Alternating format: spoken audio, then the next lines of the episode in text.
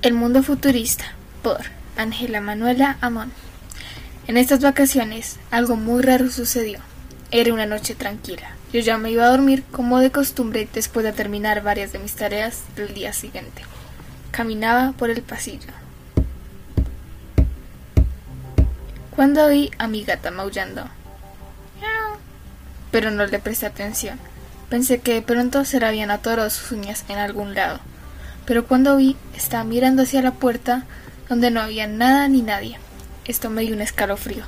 Sin embargo, me fui a dormir mientras que pensaba en los motivos por los que mi gata estaba actuando un poco raro. Durante la noche escuché que mi gata estaba muy activa, pero estaba cansada como para ir a ver qué sucedía. Lo que me hizo levantarme fue que la escuché rasguñando una puerta.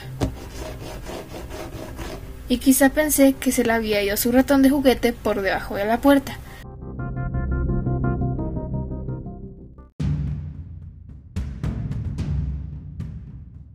Por lo tanto, tan solo para que me pudiera dormir, abrí la puerta y había como una linterna azul, pero cuando me acerqué era una piedra que brillaba en la oscuridad. Iba acercando mi mano lentamente para agarrar la piedra, pero de repente mi gata me salta encima y me presiona la mano. No recuerdo qué sucedió, solo recuerdo que estaba en un mundo.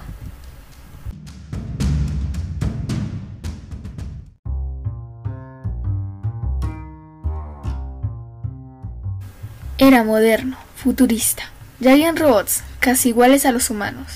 Pero no sabía qué hacía allí. Tras encima, mi gata se había aventurado conmigo, ya que fue la que me presionó en la mano.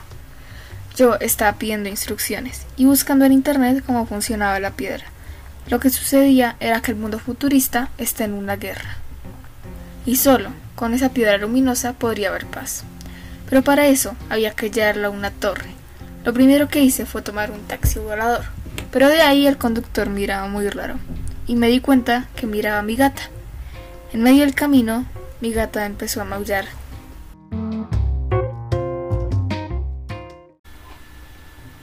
El conductor gritó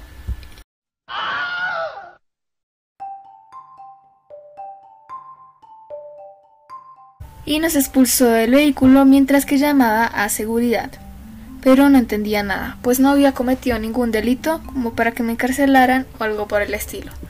Entonces solo empecé a correr por todos lados de la ciudad para que no me atraparan.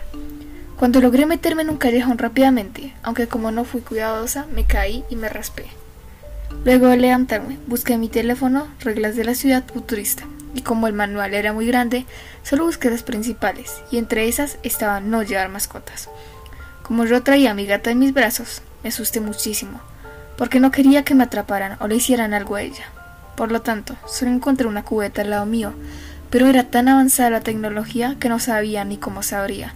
Tocaba poner un código y yo, como no sabía qué era, tardé una hora mínimo intentándolo abrir. Afortunadamente, seguridad no me encontró. Cuando lo logré, solo encerré a mi gata por su seguridad y la mía, y volví a tomar un taxi. Esta vez todo salió bien y me llevaron a la torre donde pude poner la piedra, y cuando menos me di cuenta, estaba en mi casa, ya con mi gata, todo normal acostada en mi cama, como si solo hubiera sido un sueño, o mi mente me hubiera jugado un truco.